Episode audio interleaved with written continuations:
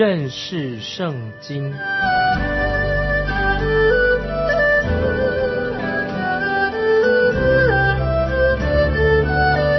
认识上帝的话，把上帝的话带到全世界。本节目是由认识圣经机构和环球广播电台联合制作，欢迎收听。亲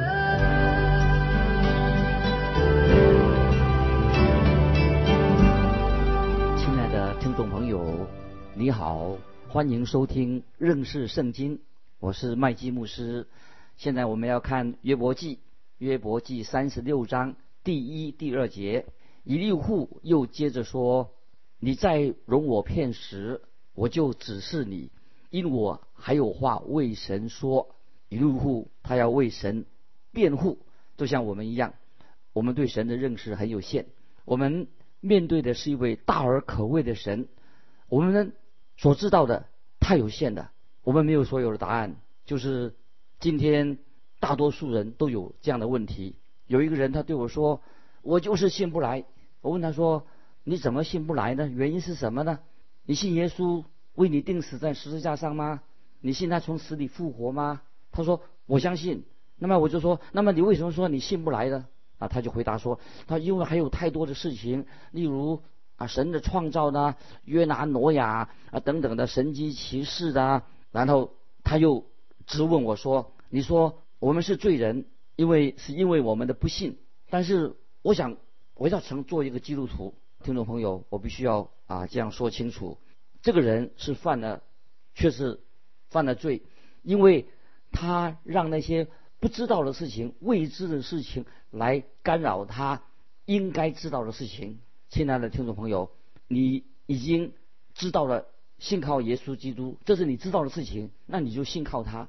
有关于未知的事情、还不知道的事情，将来一定会有答案的。这里我要举一个例子，让听众朋友明白。比如说，现在我坐在一张椅子上面写东西，关于这张椅子有很多的事情我是不知道的。我不知道这椅子是谁做的，我也不知道这张椅子是从哪家公司的出品，我也不知道这张椅子的材料是什么，它是哪一种木头做的，等等许多问题。那么我对这张椅子所认识的也是很有限，但是我还是很放心的，舒舒服服的坐在上面。听众朋友，你知道主耶稣基督？为你定十字架吗？你知道耶稣基督从死里复活吗？只要你相信他是你的救主，我保证，总有一天，你的疑问会豁然开朗，有一天你会明白的。如果你要知道更多的关于这张椅子的事情，你一定可以得到答案。现在我们只要坐在这张椅子，舒舒服服坐上去就好了。比如说，我很害怕搭飞机，可是我上了飞机坐下来，那我就不害怕了。所以，当我信耶稣基督的时候，神。就给我有这样的信心。有今天有太多的人，常常让那些所不知道的事情、未知的事情来困扰他，已经应该接受、应该知道的事情。接下来我们看到以利户这个人，他所知道的当然也是有限的。接下来我们看约伯记三十六章第三节：我要将所知道的从远处引来，将公义归给造我的主。啊，这些经文啊，我要做一个解释。很多年以后，保罗也说了相同的话，在罗马书罗马书九章十四节说：“难道神有什么不公平吗？”保罗的答案就是这样子：断乎没有。难道神有什么不公平吗？断乎没有。我们的神是公义的，神所做的一切都是公义的。虽然以利户认为神是公义的，他已经说得很清楚。那么神是。无限的奥秘，那么很奇妙的，因此我们对神的认识可以说大家都是很有限。什么原因使我们与神分离呢？听众朋友特别注意以利户的说法，看第四节，我的言语真不虚谎，有知识全备的与你同在。感谢神，只有神有全备的知识。接下来我们看五到七节，神有大能，并不藐视人。他的智慧甚广，他不保护恶人的性命，却为困苦人伸冤。他时常看顾一人，使他们和君王同坐宝座，永远要被高举。感谢神啊！这是以利户他的意思，他说神是离了我们很远，神我们是有距离的，是我们没有办法和他沟通。但是关于这一点，以利户他的认知是错误的。今天有很多人也有这种错误的观念，是什么使人与神隔绝的？听众朋友，是什么东西使我们人跟神隔绝的？并不是因为距离的缘故，不是因为神太伟大了，我们太渺小的，也不是因为神是无限的，我们是有限的。请注意这节经文，就是在以赛亚书五十九章第二节。但你们的罪孽使你们与神隔绝，你们的罪恶使他湮灭不听你们。接下去我们看以赛亚书五十九章三四节，因你们手，你们的手。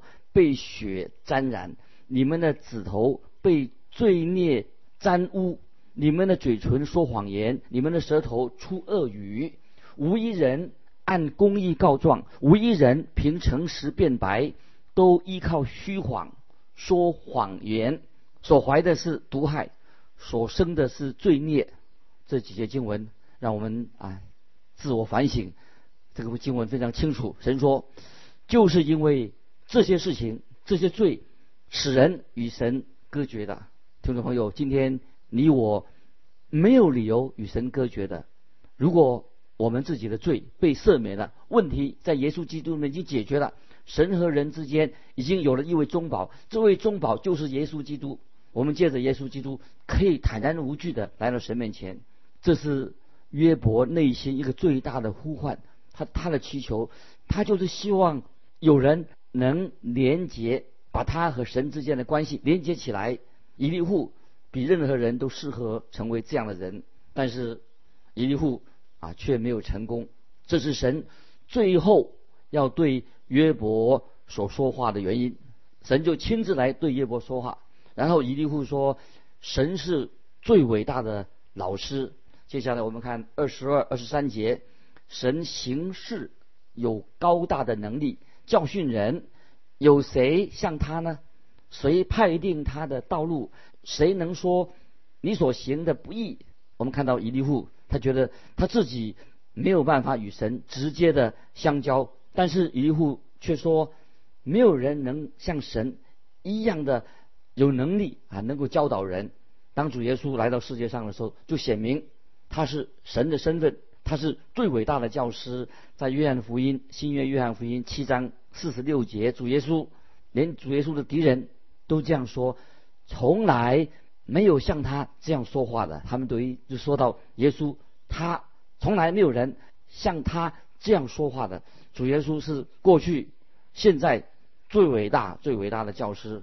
最奇怪的是，甚至那些拒绝主耶稣基督的人，也会引用。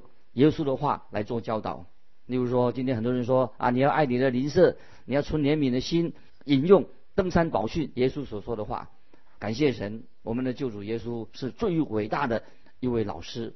以利户就问说，教训人的有谁像他呢？啊，这是以利户啊所说的。我们看到以利户在约伯记三十七章已经做了结论。以下我就摘录三节的经文啊，分分享跟大家分享。约伯记三十七章二十二到二十四节，金光出于北方，在神那里有可怕的威严。论到全能者，我们不能测度，他有大有能力，有公平和大义，必不苦待人，所以人敬畏他。凡自以为心中有智慧的人，他都不顾念。这是约伯记三十七章二十二。到二十四节啊，听众朋友可以把它记起来。那么这里一利户又说，神与人的距离是非常的远，我们是不可能直接的来跟神沟通的，因为神高高在上，因为我们是活在地上。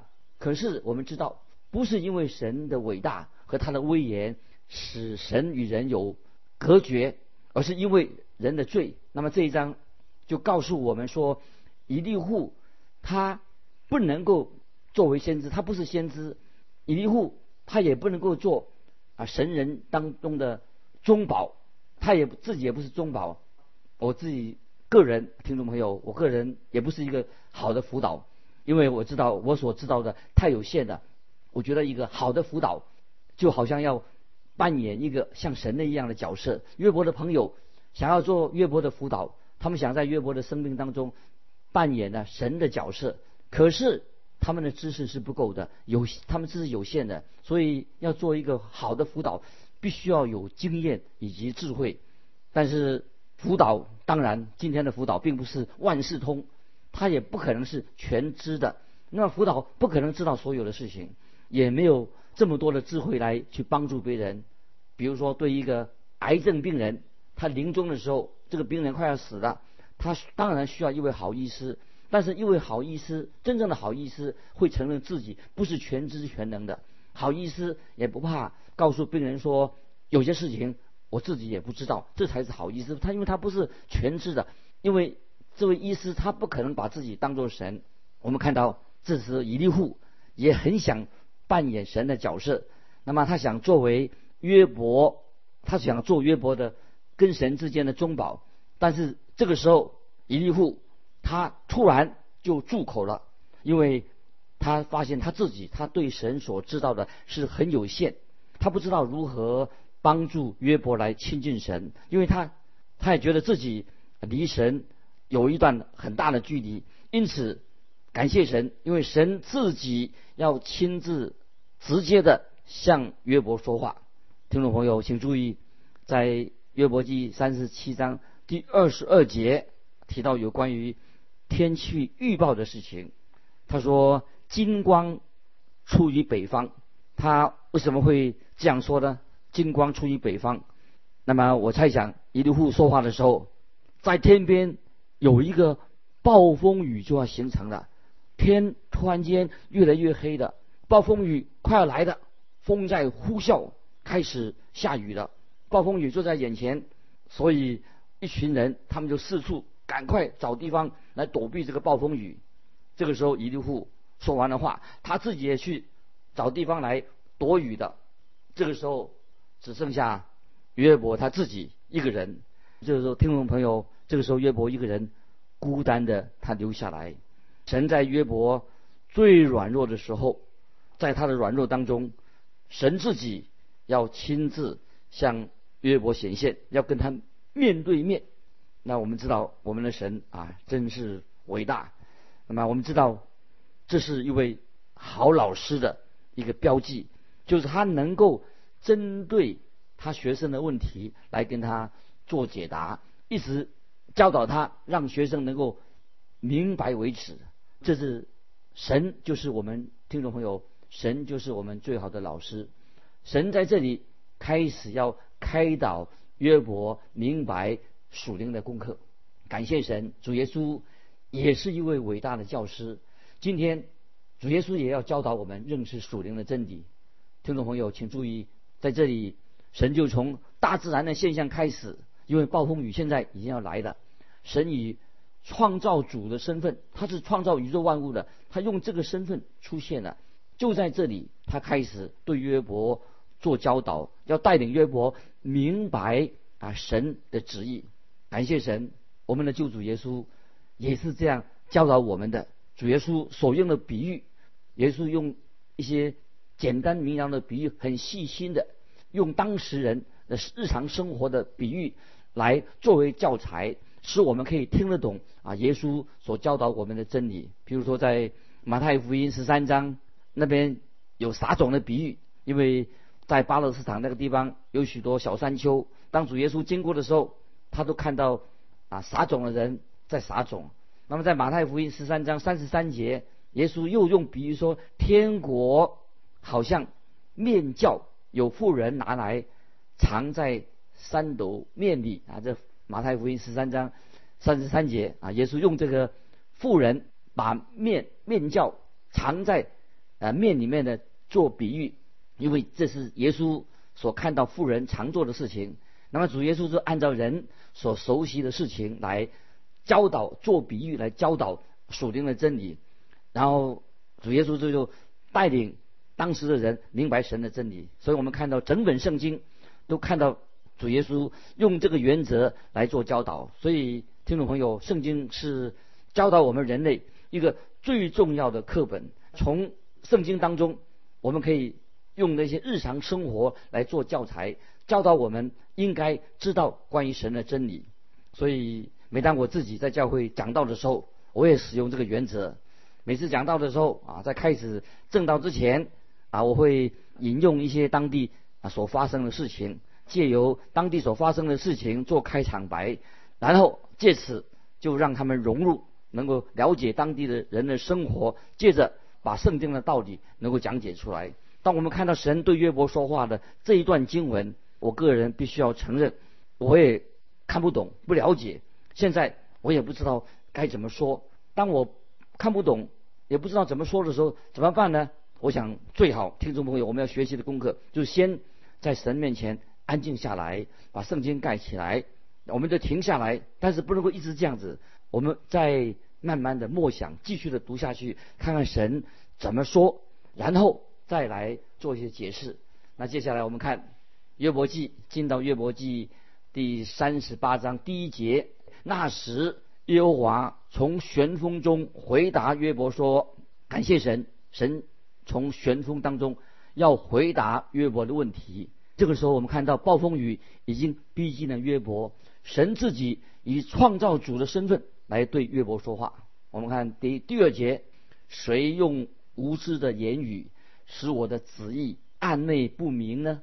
最后我们会看到约伯他自己承认他所说的话。”都是一些无知的言语，听众朋友，这是一个很怕的、很可怕的罪。听众朋友，我们可能也常常犯这种用无知的言语来说话。神说：“谁用无知的言语使我的词意暧昧不明？”接下来我们看第三、第四节：“你要如勇士束腰，我问你，你可以指示我。我立大地根基的时候，你在哪里呢？”你若有聪明，只管说吧，听众朋友，我觉得应该把这些经文，我们每一个人放在我们的心里面，也放在一般的地理书籍上面啊。虽然有人认为说，哎，怎么把这个这句话放在一般地理的书籍前面？我认为，不管他是基督徒还是不是基督徒，都应该把这些经文纳进我们的地理书籍里面。这句话是什么呢？就是神说。我立大地根基的时候，你在哪里？你若有聪明，只管说吧。你在哪里？这是一个很好的问题。是什么力量使地球能够固定在太空当中呢？听众朋友，地球并不是静止不动的。你我住在一个啊会转动的地球上面。那么地球下面也没有什么东西把地球固定起来。我们也不知道下面有什么东西。为什么听众朋友，地球会不往其他的方向移动呢？为什么地球在自转呢？是什么力量使地球不同的转动呢？听众朋友，很显然的，这个地球已经这样转动了好几百万年了。那问题仍然是我们的问题是是哪里呢？就在这里。神说：“我立大地根基的时候，你在哪里？”听众朋友，这是神也是问你问我的问题。我立大地的根基的时候，你在哪里？有一次，有一位地质学家带我到美国的。北亚利桑那州的一个山脉，在一个山脉的地方，我以为那是一个山脉，原来那只是沙堆而已，所以我就不明白为什么沙子会堆积在那里。这位地质学家就把沙子把它踢开一下，哎，下面发现有一块石化的原木，一块木头。我就问他，哎，这是从哪里来的？他说这是从啊加州来的。那我说，那谁把它拖到这里来呀？他说是飘过来的。听众朋友，如果你曾经到过一个地方或者一个大沙漠里面，就很难想象到怎么会怎么会用有水哈把这块原木飘过来呢？那事实上这个可能就是事实就是这样子，这块原木是从别处飘过来的。那么我就问他，这原木大概有多少年呢？你看他怎么回答说，他说大约有二十五万年了啊。他说话的样子好像他是。现场亲眼看见事情所发生的，可能他说的是对的，我也没有反驳他。可是我的意思是什么呢？今天有很多人似乎他已经知道，以为他自己知道百万年前到底发生什么事情。他说话的时候好像他已经通通懂的，他知道百万年前发生了什么事情，他自己亲眼看过的。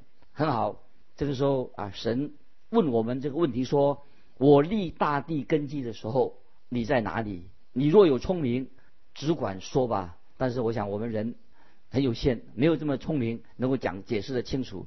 接下来我们看三十八章第五、第六节：“你若晓得，就说是谁定地的尺度？是谁把准绳拉在其上？地的根基安置在何处？地的角石是谁安放的？”当然，约伯显然是。是圣经这卷书里面，《约伯记》是一本最古老的书。那么神和约伯对话，一个重点是在哪里呢？就是说明神就是万物的创造者，万物是神所创造的。保罗也是从这个角度来向人说明神的启示。因为在罗马书二章十八到二十节啊，听众朋友，保罗也从这个角度来向人。说明关于神的启示，《罗马书》第二章十八到二十节说：“原来神的愤怒从天上显明在一切不虔不义的人身上，就是那些行不义、阻挡真理的人。神的事情，人所能知道的，原显明在人心里，因为神已经给他们显明。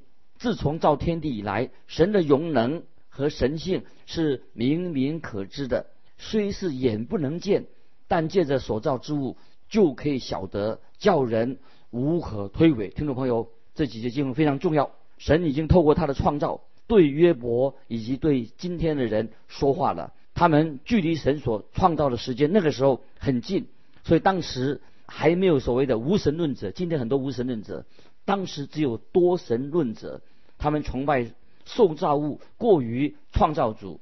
所以这个就是在罗马书第一章。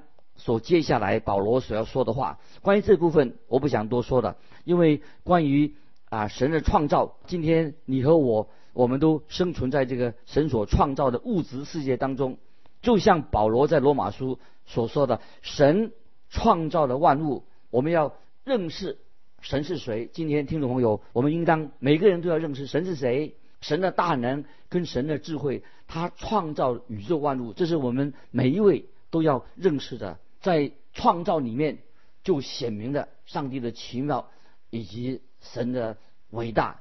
听众朋友，我们的神啊，真是伟大！他是宇宙的创造者，万物的创造者。所以，我们借着所造之物，就可以晓得神的永能跟他的神性。接下来，我们看约伯记三十八章第七节：那时，晨星一同歌唱。神的众子也都欢呼，在神所造的万物当中，我们人的受造是比较晚的。在人类还没有被造之先，所有的受造物都是充满了欢喜快乐。亲爱的听众朋友，今天如果你是神的儿女，在你的人生当中，你信了耶稣了，必定会在你的内心里面充满了欢喜快乐，因为神要你喜乐，要你心里面快乐起来。在新约以弗所书第一章第三节。愿颂赞归于我们主耶稣基督的父神。这里说到颂赞归于我们主耶稣基督的父神，颂赞就是心里很快乐的意思。因为我们神是一个快乐的神，我们的神是一个喜乐的神，神也希望他自己的儿女都能够欢欢喜喜的。听众朋友，我也希望神的喜乐啊，就是你的福分，也在你的心里面。那以下这两节经文，我觉得啊非常有趣，也很重要。接下来我们看。三十八章的二十二、二十三节，你曾进入血库或见过宝仓吗？这血宝乃是我为降灾并打仗和征战日子所预备的。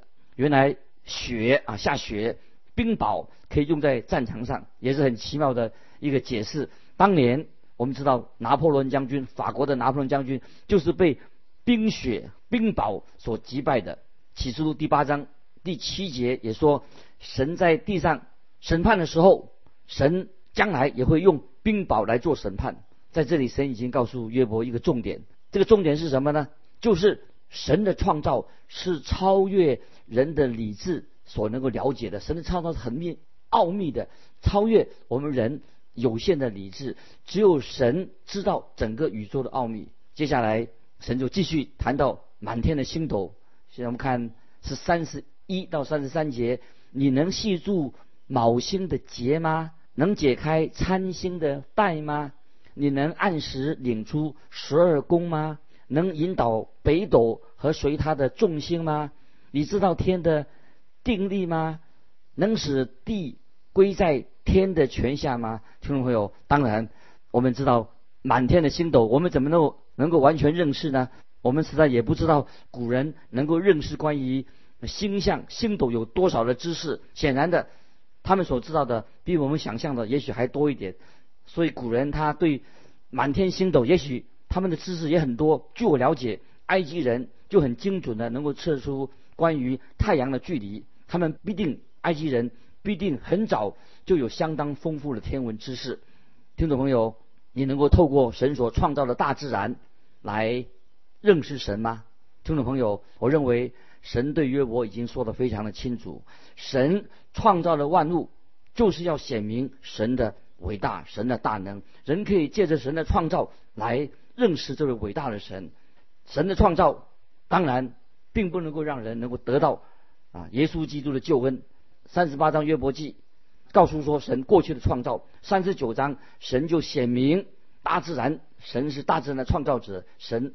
创造万物，听众朋友，感谢神啊！神借着真理向我们听众朋友启示啊，神的真理。今天我们就分享到这里，我们下次继续要要结结尾，关于啊叶伯就结尾非常的重要。